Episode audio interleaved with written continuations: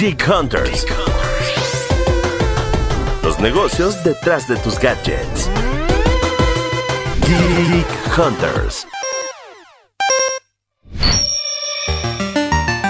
Bienvenidos una vez más a Geek Hunters, el podcast de tecnología de Grupo Expansión. Mi nombre es Erendira Reyes, soy la editora de tecnología en el grupo y bueno, como siempre traemos buenos temas a la mesa en este en esta ocasión igual tenemos un café Geek Hunters, estamos acompañados por dos voceras bastante chidas, este que vamos a platicar más adelante eh, sobre la labor que están haciendo en cuanto a, acoso en línea y también pues todo el background que tienen en cuanto a estudios de género. Eh, eh, cada una de ellas, pero bueno, como todos los podcasts y como todos los episodios en los que eh, eh, hacemos nosotros, está conmigo Fer.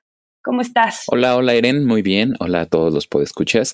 Acá Fernando Guarneros, reportero de tecnología en Grupo Expansión. Muy bien. Y bueno, voy a presentar obviamente a nuestras invitadas de honor. Eh, en este caso está Candy Rodríguez y Daniela Bernal. Candy Rodríguez es tallerista, ciberfeminista, investigadora, egresada de la Facultad de Ciencias Políticas y Sociales de la UNAM. Y bueno, ella se ha enfocado y ha realizado diversas investigaciones sobre violencia digital contra las mujeres en México, Chile y Perú. Es representante en México de acoso.online y es integrante de Colectiva Mecha y Ciberseguras. Y Dani, Daniela Bernal, es economista que también trabaja en temas relacionados a las finanzas y tecnología con perspectiva de género. Eh, ha colaborado en distintos proyectos de investigación a través de los institutos de economía de la UNAM y es coautora del capítulo del libro Microfinanzas y Mujeres de la promesa de autonomía a la perpetua desigualdad.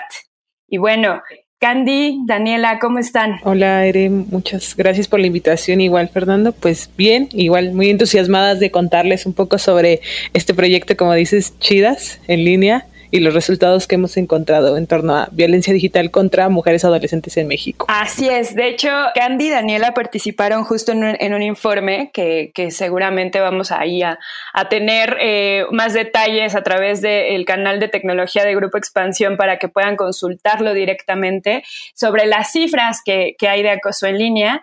Y bueno, creo que con lo que me gustaría que empezáramos a platicar, Dani y Candy, es en la parte de qué es acoso online, cuéntenme cómo quedaría definido e incluso a nivel ya legal, porque ya también eh, se puede proceder incluso legalmente en caso de que padezcas acoso en línea, ¿Qué es lo que se define como acoso online? No sé quién quiera empezar. Creo que es importante que primero, o sea, como justo, ¿no? Que definamos términos, porque por eso se, se yo siempre les digo que lo que se nombra, no se nombra, no existe.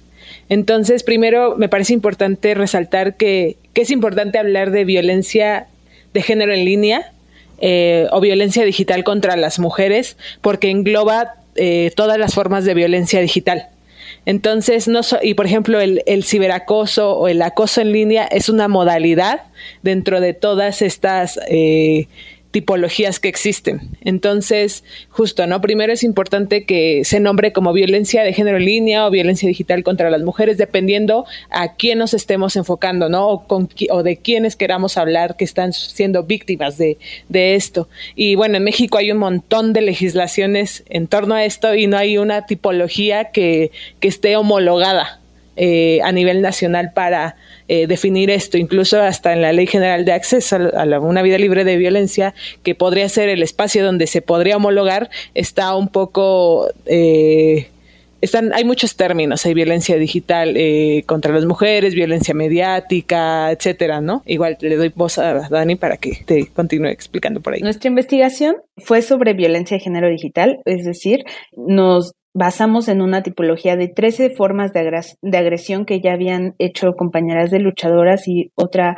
organización y la extendimos a 17 tipos de de agresiones. Entonces, en una de ellas es la de acoso. Precisamente, como mencionaba Candy, pues un, ni siquiera está homologado. Entonces, es difícil justo eh, identificar qué es lo que está pasando, ¿no? Por ahí va más o menos la investigación y es importante lo que les decía, ¿no? Resaltar que hay un término que engloba qué es la violencia digital y de ahí se van desplegando poco a poco todos estos términos de los que nos hablaba Dani. Y, creo que una parte bien importante en relación a, a que el estudio se enfoque en violencia de género digital es que eh, pues también en, en, los entornos virtuales se trasladan las prácticas de violencia de género que, vemos en el mundo físico, ¿no? Y incluso yo he notado en, en, algunas discusiones en donde el género, como es el, tema principal, que, la gente y, los varones eh, piensan que por, por estar en un entorno digital pueden opinar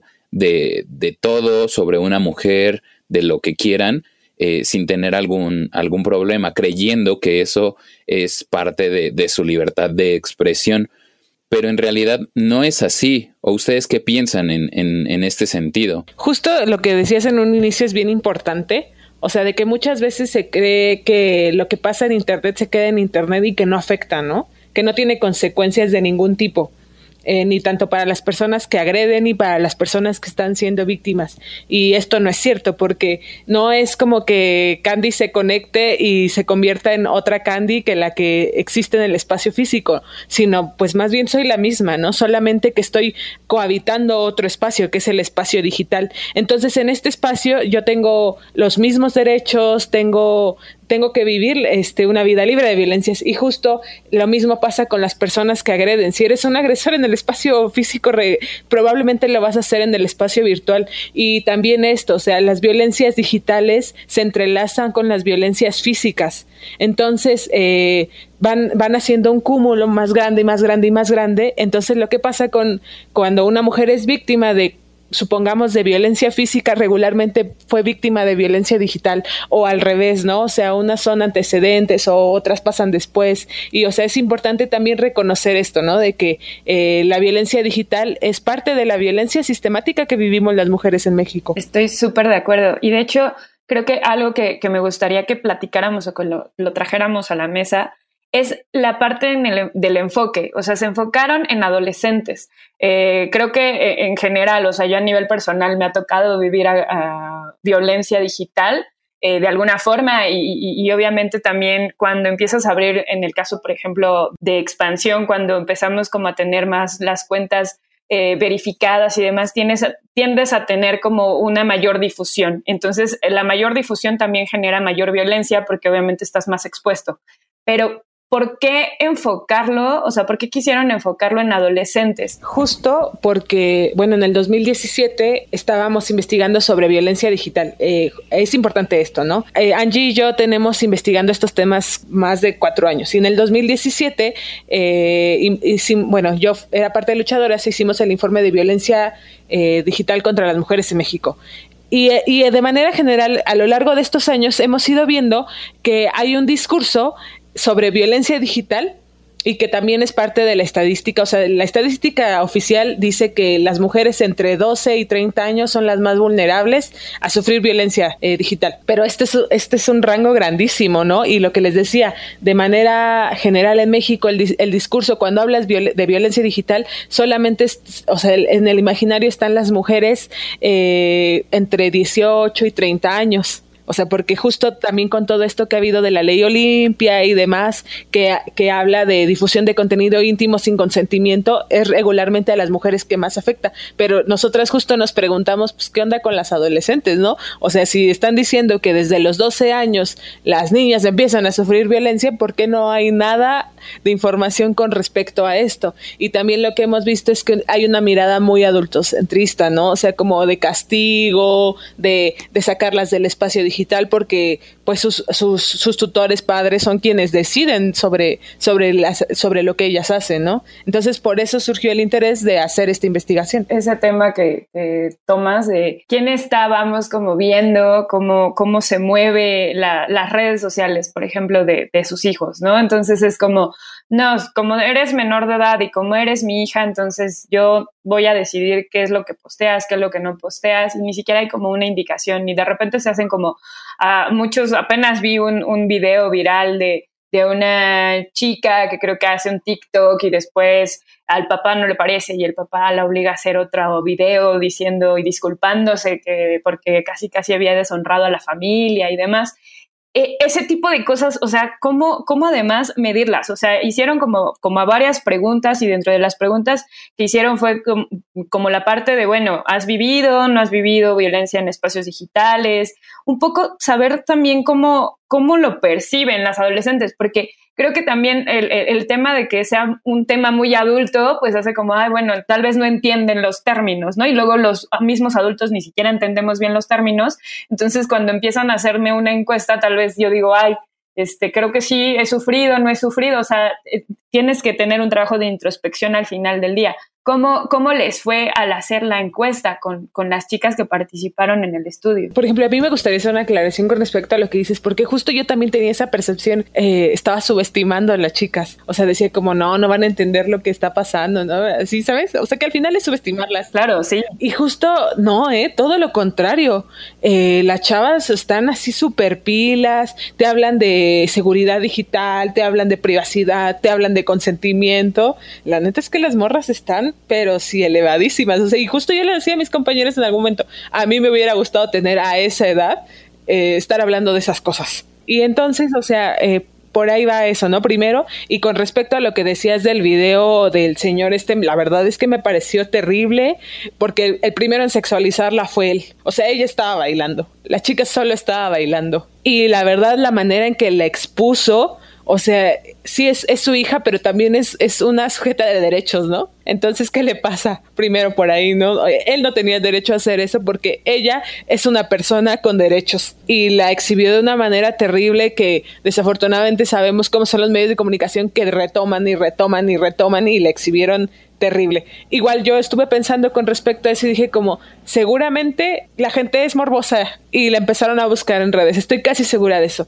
Y también sería bueno pensar en qué consecuencias está teniendo ella con después de lo que su papá la obligó a hacer. Sí, y, y también lo que queríamos retomar y queríamos transmitir y pues que internet es un espacio chido, un espacio en donde se pueden encontrar con muchas herramientas, con muchas redes, con muchas eh, cosas que les pueden ayudar a ellas mismas a desempeñar otras tareas o aprender o, o, así, ¿no? Que precisamente fue lo que, lo que ocurrió con, con la encuesta, con las entrevistas. Precisamente la, la, primera etapa de la investigación pues fue realizar las encuestas, un alcance de 403 eh, chicas que respondieron, de las cuales 247 nos dijeron que sí habían sufrido una violencia digital y que enunciaron una o varias de, de estas, de las 17 clasificaciones que, que hicimos. Entre ellas, pues la, la que, las que más la agresión que más se repitió pues fue el acoso con 18%, eh, seguida de expresiones discriminatorias y también de amenazas, aunque pues también están eh, incluidas otras como difusión de contenido íntimo, campañas de desprestigio, desprestigio, entre otras que pueden ver ahí en el informe. Uno de los datos importantes, por ejemplo, es que el 48% de las chicas sí reconocen quién fue su agresor, es decir, es una persona cercana a su entorno. Eh, también pues nos encontramos con que casi ninguna conocía un protocolo para denunciar y que muchas de ellas, al haber vivido este tipo de violencia, eh, no piden ayuda. O sea, el 30% no pidió ayuda y quienes sí, pues se acercan principalmente a sus amigas y a sus familias. Eh, casi no, no fue significativo el porcentaje de quienes acuden a una policía cibernética o a una organización no gubernamental. Y, y también otro punto que, que es bien importante mencionar y, creo que la, relevancia del estudio eh, tiene como, como, como, un elemento central es eh, la pandemia, ¿no? Y el contexto de confinamiento, pues, porque así como la violencia y, las agresiones en contra de las mujeres se incrementaron eh, durante este periodo, pues también sucedió algo similar en el, en el contexto digital y y creo que centrarse en las adolescentes es bien relevante porque están pasando muchísima parte de su tiempo en ese entorno. Entonces, no sé si ustedes quisieran hablar un poquito más sobre, sobre el contexto pandémico y qué, qué representó durante este periodo el, para la violencia contra las, las adolescentes. Pues eh, justo, ¿no? Como dices, eh, a nivel internacional, eh, todas las mujeres, se, más bien se incrementó el, la violencia y justo el espacio digital no estuvo exento de esto por lo que les decía hace un momento, ¿no? De que es un espacio donde se replican y se perpetúan violencias que las mujeres ya vivimos. Entonces, eh, en el contexto de pandemia, eh, no hay o sea, los datos que nosotros sacamos ahorita son de contexto pandemia, la mayoría, ¿no? Pero, por ejemplo, no sabremos en realidad cómo estaba antes de ni cómo va a estar eh, más adelante. Entonces, por ejemplo, a mí me parece importante todos estos datos que ahorita les decía Dani para, para poder, o sea, hacer más estudios con respecto al tema, porque, o sea, esto es una embarradita, eh, lo estoy diciendo entre comillas, este, de lo que está pasando con las adolescentes en en el espacio digital, pero en realidad no sabemos qué está pasando con las adolescentes en sus casas, no sabemos cómo otras formas de violencia en las que están pasando, por las que están pasando, pero por ejemplo me parece importante también reconocer y saber que, que no denuncian, porque la mayoría de las chicas de esta encuesta nos dijeron que no denuncian. Y por ejemplo, ahora que están en, que están en cuarentenas, que están encerradas en sus casas, muchas veces con las personas que les agreden, ¿qué va a pasar? ¿No? Van a denunciar más adelante, van a guardar silencio, hay protocolos para que puedan hacerlo, de quién de quiénes tienen respaldo. Claro, y al final porque también están sufriendo eh, de revictimizaciones, ¿no? Desde, desde el entorno familiar, eh, desde también en el aspecto legal y eh, evidentemente en, en lo digital. Sí, y es una revictimización, pero y que tienen que vivir muchas veces en soledad, porque quienes todavía no han hablado, quien, porque nos tocó que incluso muchas de las chicas que entrevistamos era la primera vez que hablaban de este tipo, eh, de lo que sufrieron, de lo que vivieron, pues en este contexto pandémico en que su vida social, su vida escolar se trasladó completamente al espacio digital y en donde pues tienen que vivir con esto ellas solas, en, en su habitación, en su casa, eh, sin poder ni siquiera hablarlo abiertamente porque precisamente sus canales de comunicación o sus, su entorno social pues está completamente en lo virtual. Entonces, si han sufrido una violencia ahí, pues lo primero que hacen es replegarse de, de ese espacio. Ahora, creo que también parte de, importante del informe es justo este protocolo, ¿no? Es bueno, ya lo tengo identificado, ahora, ahora qué es lo que tengo que hacer, ¿no? O sea, porque también ya lo, ya lo mencionabas, muchas pues tienen miedo, muchas tienen culpa, muchos tienen pena, muchas eh, dicen, bueno, ¿a quién me dirijo? Puedo decirle a mis amigas, puedo decirle a mi mamá, eh, pero no hay, o sea, no tienen como realmente las herramientas, o sea, sí, sí eh, pueden existir, pero los protocolos, pues muchas veces no, no, no sabes qué hacer, ¿no? O sea, no sabes en qué momento decir, oye, creo que esto este, está rebasando y es, es, está identificado como violencia y necesito denunciarlo, pero muchas veces no, no lo hacen o no quieren hacerlo por justo miedo a, que, a que las juzguen muchas veces o, miedo a que puedan pasar miles de cosas. ¿Cuál sería, vamos, el proceso más viable, sobre todo para adolescentes, que puedan seguir y que obviamente si allá afuera ahorita que estén escuchando el podcast eh, se sienten identificadas en, algún, en alguna forma con, con, estar sufriendo violencia digital, ¿qué es lo que pueden eh, hacer? Pues en realidad no hay una receta para esto porque justo todas las personas lo pasamos igual, ¿no? Y no nos sentimos listas en el, en el, en el mismo momento, ¿no? Incluso puede ser que, que nunca lo hables, ¿no? Pero lo importante, y a mí así lo primordial que me parece es recalcar que no es tu culpa O sea que tú no hiciste nada malo, así haya sido cualquier forma de violencia, eh, no es tu culpa. O sea, de verdad no es tu culpa. Eh, o sea, eso primero, ¿no? Así como grabarlo en piedra. Eh, es súper importante eso. Y también que no pasa nada si no quieres hacer nada. Porque yo lo que les digo muchas veces a las, a las chicas que sufren estas formas de violencia es que yo veo tres caminos. Como uno es pues no hacer nada en realidad, ¿no? Sino solo vivirlo, tener un apoyo de, de, tus amigas, de tu mamá, eso, ¿no? Y también pues que hablen con las personas que tienen confianza, o sea, que con sus círculos más cercanos, o sea, siempre va a haber una respuesta positiva de las personas que te quieren, porque las personas que te quieren no te quieren ver mal. Entonces eso, ¿no? Que intenten hablar con su círculo de confianza eh, más cercano y, que también, o sea, que no se sientan obligadas a, hacer nada. Si lo quieren hacer, adelante. Eh, lo primero que tienen que hacer es recabar evidencia de todo lo que está pasando, que son guardar links, eh, tomar capturas de pantalla, e igual si no se sienten en condiciones de hacerlo, pueden este, pedirle a alguien más que lo haga, ¿no?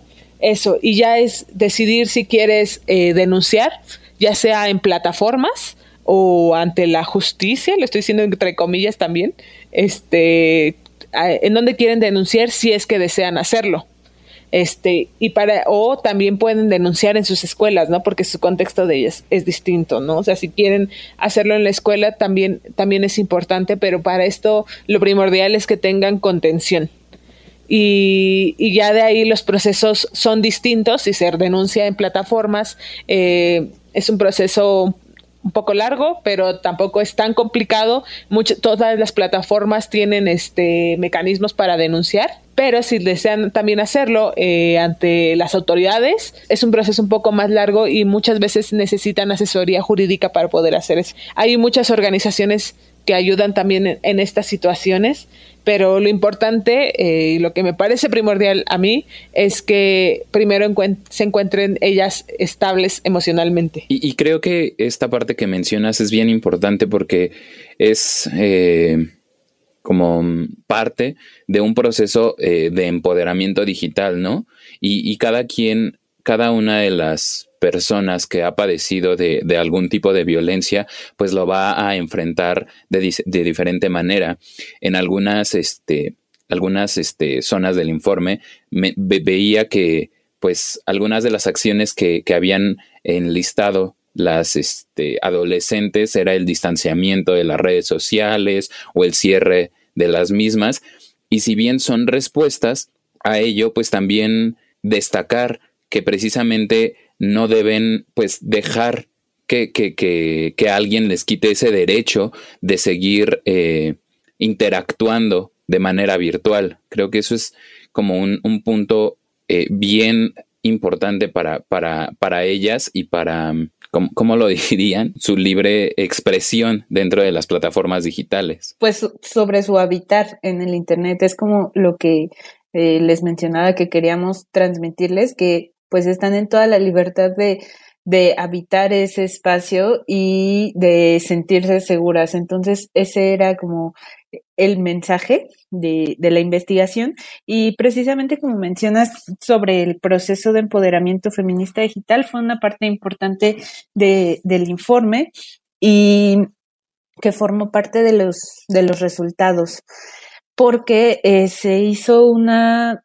eh, se observó que en casi todos los casos de las chicas, pues transitan por un, por un ciclo, por un proceso en el que, pues lo primero que hacen es sentir miedo y sentir culpa. Todo este proceso se, se divide en 10 distintas etapas, pero concluye casi siempre con que ellas llegan a este punto que mencionaba Candy en el que dicen, ok, no fue mi culpa. O sea, para llegar a ese punto, para poder reconocerlo, para poder aceptarlo, pues pasaron por una serie de etapas en las que pues se aislaron, en las que las consecuencias fue eh, cerrar sus redes sociales o ya no subieron nada de información personal, ni fotos, ni tal, y poco a poco, eh, conforme van eh, pasando por estas etapas, pues ya empiezan a contarlo, algunas se acercaron a sus padres, eh, u otras volvieron a, habitar estos espacios, a habitar las redes sociales, pero ya con otra forma de, de verlos, también con un ánimo de, de compartir su experiencia para que a otras chicas no les pase lo mismo. Y entonces eso es a lo que le llamamos el empoderamiento feminista digital. Sí, justo como dice Dani, o sea, fue bien importante reconocer esto, ¿no? Eh, que también eh, es, es importante que las chicas están teniendo un acercamiento al feminismo y que lo decían en sus relatos, ¿no? O sea, yo eh, empecé como a conocer de feminismo, empecé a ver grupos en redes sociales y esto me ayudó a darme cuenta de que no era mi culpa y que también existe ahí un interés bien genuino de ayudar a otras mujeres para que no pasen por lo mismo. Y esto es súper importante dentro de ese proceso, ¿no? Que al, fin, al final de cuentas es un proceso en el que primero se encuentran en soledad, son revictimizadas y al final este, logran entender que no fue su culpa y están generando estrategias para ayudar a otras chicas. Pues creo que podríamos estar todavía hablando un buen rato, pero justo ya se nos está acabando el tiempo del podcast. Y bueno, no quería dejar, obviamente, que, se acabara el podcast sin antes dar anuncios parroquiales para el tema de, eh, pues, de escuchar a los, a los Geek Hunters que están allá afuera, eh, saber qué es lo que les está pasando, qué experiencias han tenido, eh, y un poco pues que, que nos den una retroalimentación, ¿no? Eh, si alguna, tienen incluso, por ejemplo, alguno de los escuchas tienen eh, hijas tal vez de esta edad y que no, no, no, no saben incluso este, si están al tanto ellas o no, pues también que puedan conocer un poquito más y acercarse un poquito más a un entorno digital seguro, porque pues justo como, como lo dicen ustedes, o sea, el Internet es, es bastante chido, pero pues hay, hay, hay que hay que estar eh, de, manera proactiva manteniéndolo seguro y, y, manteniéndolo inclusivo para todos los espacios. Entonces, cualquier duda, cualquier comentario, háganlo a través del hashtag GeekHunters a las redes sociales de expansión o pueden hacerlo a través de nuestras redes personales, que en mi caso a mí me encuentran en Twitter como Eresina Eresina, en Instagram como Eres Eresita. Fer, ¿cuáles son tus redes sociales? A mí me pueden encontrar como Warolf-bajo, ahí estaré para para responderles, para platicar y extender la, la, conversación. Perfecto. Y en su caso, Dani, Candy, no sé si quieran dar las redes sociales de, de donde están participando, de Chidas, un poquito, eh, pues saber dónde pueden eh, conocer más a fondo del tema los podescuchas. Pues tenemos una cuenta en Instagram que se llama Chidas en línea. Eh, y es la única, pero pueden descargar el informe y ver todos los resultados. También esto es importante, eh, ahí están las historias de las chicas en chidasenlinea.org. Ahí van a encontrar toda la información. Y también si quieren ponerse en contacto con nosotras en la página web viene también toda la información de nuestro contacto. Pues Chicas, eh, les agradezco muchísimo haber aceptado eh, la invitación, haber estado platicando con nosotros en este café Geek Hunters. Nosotros eh, nos seguimos escuchando la próxima semana. Fer, muchas gracias también y bueno, hasta la próxima. Geek Hunters. Los negocios detrás de tus gadgets. Geek Hunters.